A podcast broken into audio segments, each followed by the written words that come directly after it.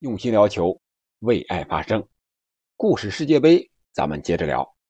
上一期咱们聊到了曹操，那你说到曹操会想到一个词儿啊，那就是说曹操，曹操到。这绝对是世界上速度最快的球员。要是放到现在，就没有姆巴佩什么事儿了。你说是不是呀？咱们书归正传，接着聊蹴鞠的发展。话说。三国之后是两晋南北朝，此时中国陷入了分裂割据的局面，可以说连年征战，民不聊生。估计那个时候除了军队之外，老百姓就没有时间蹴鞠了。所以在这将近三四百年的时间里，很少有关于蹴鞠的记载。这也从另一个方面说明了蹴鞠。乃至足球的发展，离不开经济富裕、社会安定，还有尚武的文化。我想，这也是为什么国际足联会确认足球的发源地在中国山东的临淄。临淄呀，那可是当时齐国的都城，齐国那可是首屈一指的春秋五霸之首，战国七雄之一。而临淄呢，做了齐国的都城。据史料记载。大约有八百年的时间，齐国在地理位置上又介于晋和楚之间，又与楚是同源的，成了双方争取的对象，可以说是两面受益，所以成为了南北贸易的中心。在当时名相管仲的辅佐之下，齐桓公那时候一匡天下，九合诸侯，率先推行寓兵于民的政策。当时以车战为主，对士兵的跳跃、奔跑能力要求都很高。据六韬记载啊，选车士之法，取年四十以下，长七尺五寸以上，走能逐奔马，疾驰而长之，前后左右上下周旋，束缚旌旗，力能够八十弩。大概什么意思呀？就是对这个。当兵的身高、年龄都有很大的要求，不能超过四十岁，长七尺五寸这个身高，现在估计也得一米八以上啊。跑的时候能追上马啊，上车上下前后左右能够分分翻，绑这个旗帜啊，能够拉弓啊，八十弩啊。所以说当时的蹴鞠呢，恰好可以训练这些技能，所以那个时候齐人就特别。喜欢蹴鞠，而且齐人本好勇，齐庄公绩尚勇力。齐闵王呢，选士的时候，见辱而不斗则弃。别人羞辱你了，你不和他对打，我就把你抛弃，就不使用你。啊，就像现在这个啊唐山这个事儿似的，那个黑衣女子上来就给一酒棒子，这个当时要是在齐国那会儿，这女的绝对选进去了啊。这个有点扯远了啊，咱们接着说，齐国所以多名将，像什么司马法、孙子兵法、孙膑兵法这些名著啊，皆出自齐人之手。据《晏子春秋》记载，齐人甚好古击，相犯以为乐，禁之不止。古击什么意思呢？这个古就是古时候那个车啊，车轴那个位置，路上相遇的时候。用车轴的突出部撞击对方的车轴部，以此为乐。没事相互之间爱飙个车，相互之间撞一撞，看谁的车好看谁厉害，而且以此为乐。你说那时候的齐国真是上功利、喜竞争，且商业繁荣、文化发达，所以说齐国蹴鞠普及度领先当时。随着战车被步兵的替代，对士兵身体的素质要求就更高了。不仅齐国，其他的国家各国都开始重视蹴鞠。比如我们提到了刘邦的父亲，啊，他本属就是楚国的，他也喜欢蹴鞠，因此啊，这个齐国就大开蹴鞠之风。二零零五年的五月，国际足联在百年庆典上，时任的国际足联主席布拉特。专门给山东临淄市颁发了足球起源地的证书。我想，这个很大一部分原因就是齐国当时的社会文化特征决定了它是足球的起源地。如果反过来推，我们现在的足球为什么不行呢？是不是和这些尚武文化也有一定的关系啊？我们今天先不深入讨论这个问题，我们先看看在战国时期，蹴鞠就有了良好的基础。汉朝呢，我们前面讲过，又达到了一个小高潮。但是我们都知道，万事万物它都有一个发展的规律，就像中国的朝代更迭一样，一个政权就像一个生命一样，终归要灭亡。由生至灭的过程一般可分为生、兴、盛、衰、危、亡六个阶段，几千年来还没有脱离这个轮回。蹴鞠也离不开这样一个规律。汉朝之后，由于后面几朝战乱不断，蹴鞠的运动发展很少，直至隋朝结束各种战乱之后，蹴鞠又开始在唐朝盛行了。唐朝的经济是非常发达的，也促使蹴鞠的运动形式更加多样化，蹴鞠的发展达到了一个鼎盛的时期。这么好的运动，怎么能少了唐诗的助兴呢？对不对？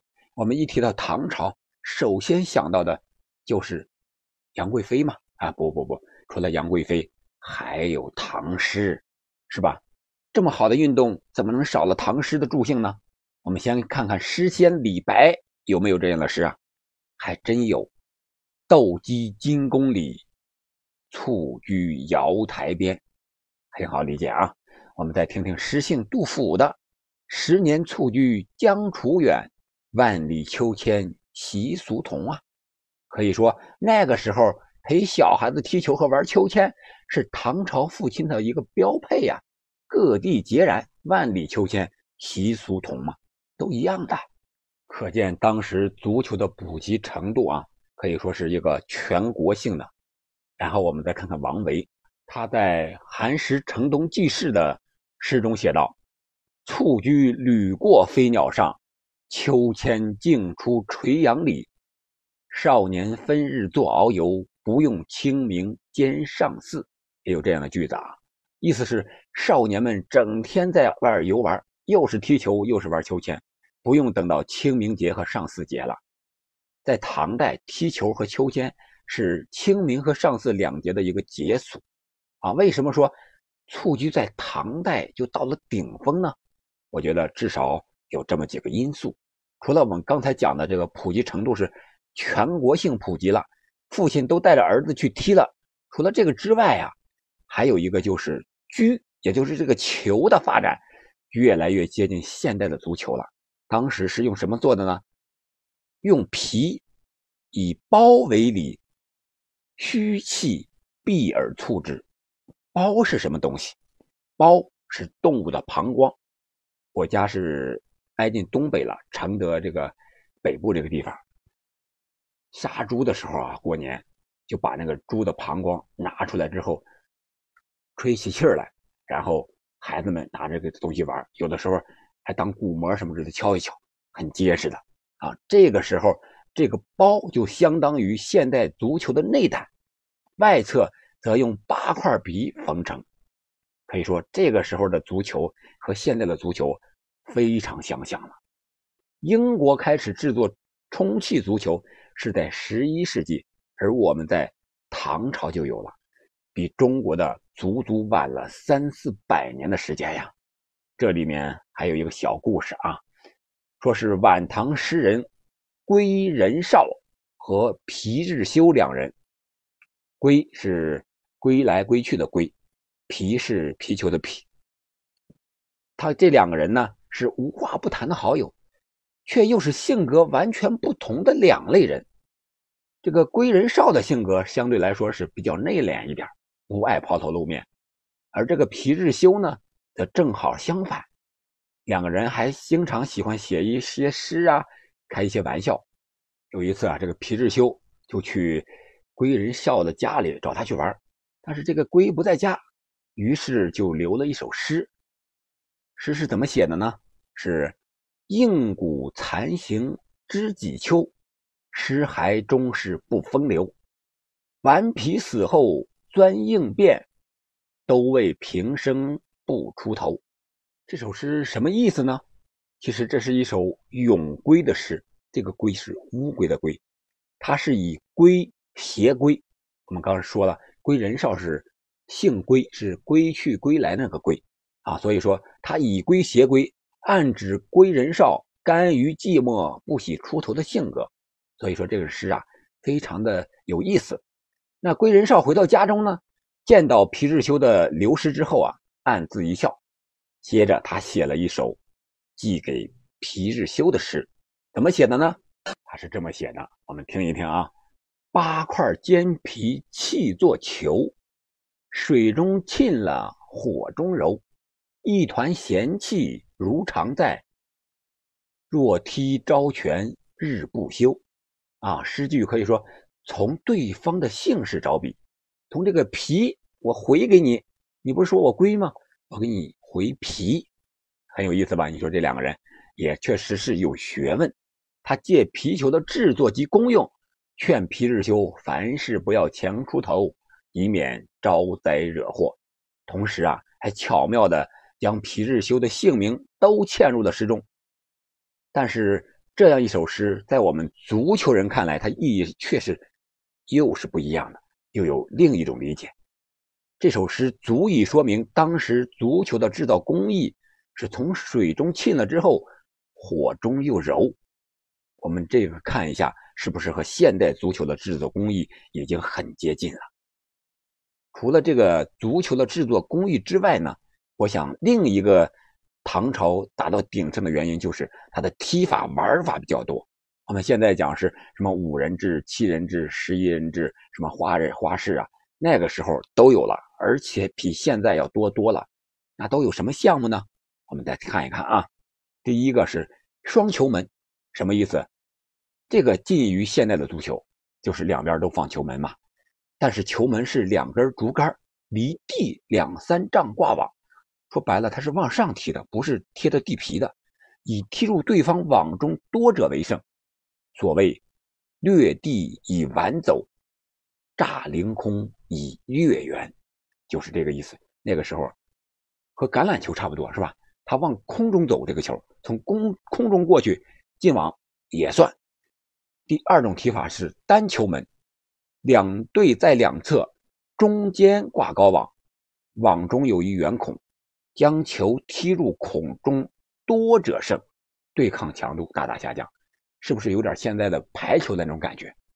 排球是攻入地方的对方的这个地上啊，算是胜一球；而这个呢是进入空中挂的那个网，算胜一个啊。所以说和排球有点类似的地方，研究一下啊。喜欢排球的可以研究一下，这个排球是不是和蹴鞠也有一定的关系呢？好了，我们看看第三种踢法，叫一般场户，相当于今天的花式足球。可以上一至十人，主要是表演一些颠球的技巧呀，头啊、肩呀、腿呀、膝呀、脚呀，各种地方停球、颠球。第四种是白打场户，这个与一般的场户相近，差不多还是玩的技巧，但是分为两个队，但是看谁的技巧更胜一筹，好的肯定是胜者。第五个叫越居，就是看谁踢得高。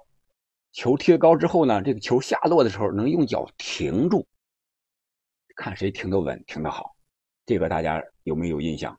如果经常看足球节目的，我们看梅西也好，C 罗我忘了有没有这个意识了哈。巴西球员大部分可能有这个玩法，就是请到日本的综艺节目里边，挂个二三十米高的，上面有个横梁，然后把球踢上去，越过横梁下来之后又停在脚上。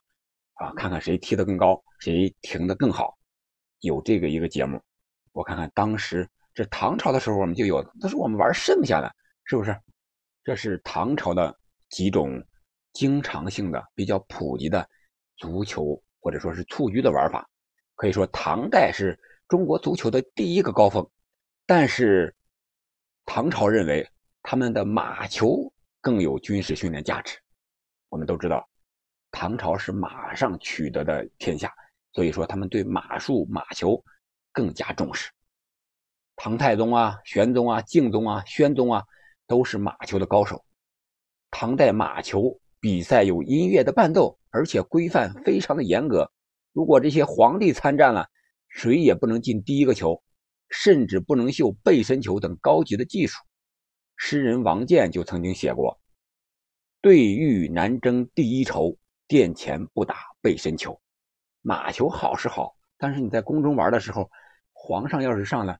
你就不能，是不是？大家都懂的。